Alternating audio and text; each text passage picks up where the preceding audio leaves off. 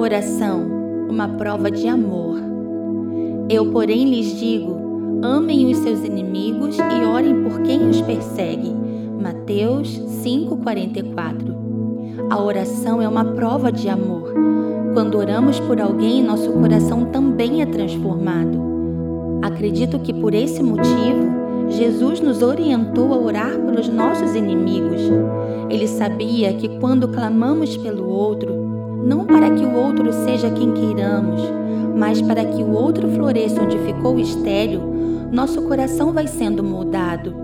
Os sentimentos de ira e ressentimento que antes carregávamos agora começam a ser trocados pelo amor e pelo poder da intercessão.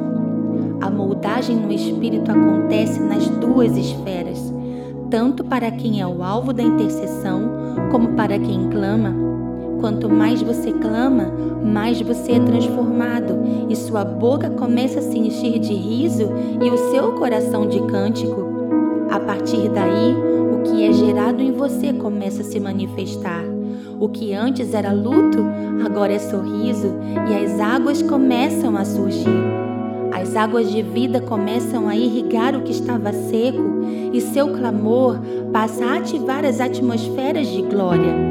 A oração gera manifestação de novos propósitos. Se antes o motivo do clamor era a dor de uma ofensa, agora passa a ser a chama de um propósito.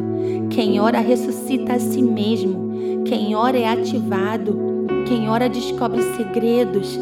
Quem ora vê céu aberto. Quem ora sai do túmulo e vive poder.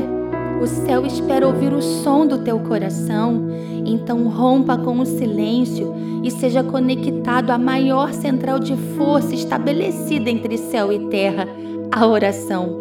O som do teu clamor é a melhor liberação, a melhor resposta de amor diante da isca de uma ofensa.